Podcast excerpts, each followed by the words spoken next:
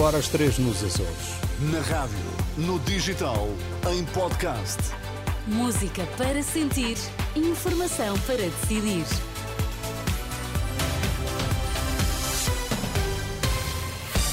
Notícias na Renascença destaques a esta hora.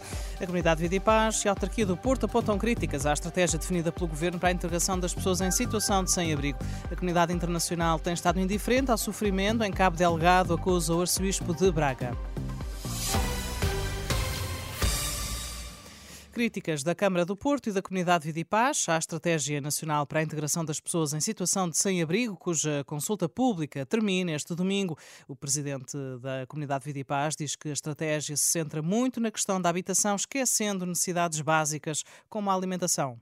Historicamente, as pessoas em situação de sem-abrigo são pessoas que padecem de saúde mental ou que estão em fase de processos de adição e, portanto, se não trabalharmos, se não tratarmos a pessoa e, e estas suas problemáticas, focarmos quase exclusivamente na, na questão da habitação não nos parece que seja a melhor solução declarações eh, do presidente da Comunidade Vida e Paz, Horácio Félix, ouvido pelo jornalista Henrique Cunha. Por sua vez, Fernando Paulo, vereador do Pelouro da Coesão Social na autarquia do Porto, afirma que a estratégia que deverá vigorar no período entre 2025 e 2030 desresponsabiliza um conjunto de entidades e organismos públicos. O autarca defende que deve ser o próximo governo a definir a nova estratégia. Nós estamos num processo, aliás, o Governo está em gestão. Vamos ter eleições no próximo dia 10 de março e entendemos que, no momento desta importância, que pode naturalmente ser um instrumento fortíssimo no combate às situações de grande pobreza e da exclusão, que deveria ter tido aqui uma discussão mais alargada e efetivamente envolver na nova estratégia aquilo que são as várias organizações do terreno e dar mais tempo para que depois o novo Governo, que sair das próximas eleições, possa decidir aquilo que deve ser a nova estratégia. Termina hoje a Estratégia Nacional para a Integração das Pessoas em Situação de Sem-Abrigo.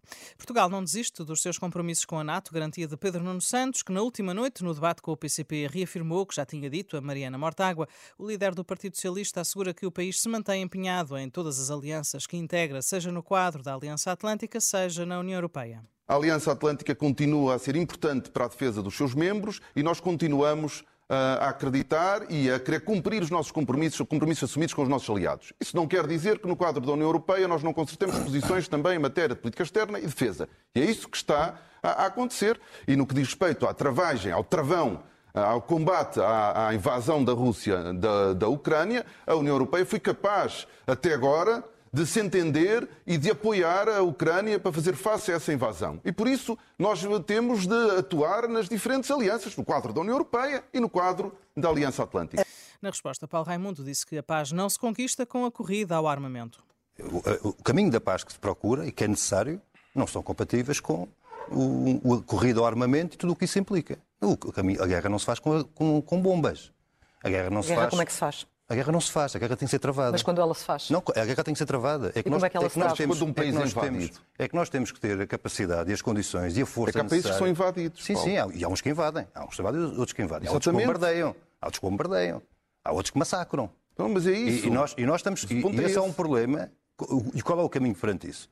É o caminho de atiçar os conflitos ou um, ou um caminho de pegar em toda a capacidade que existe para acabar com eles de uma vez por todas.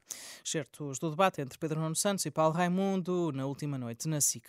A situação em Cabo Delgado não pode cair de modo nenhum no esquecimento. Em entrevista à Renascença e à agência Eclésia, Dom José Cordeiro, arcebispo de Braga, diocese que mantém um acordo de cooperação com a diocese de Pemba, afirma que a denúncia do terrorismo na região tem de continuar a ser feita, numa altura em que voltam a surgir notícias de novas intensificações de ataques na região. O arcebispo de Braga acusa a comunidade internacional de não dar a devida atenção ao que se passa nesta região do norte de Moçambique tem sido indiferente, tem assobiado para o lado, não quer saber, porque há muitos interesses em jogo do gás, do ouro, e há, há, muitos países que são cúmplices nessa realidade. Dom José Cordeiro, arcebispo de Braga, entrevista à Renascença e à agência Eclésia a propósito do 5 Congresso Eucarístico Nacional, que vai decorrer em Braga de 31 de maio a 2 de junho.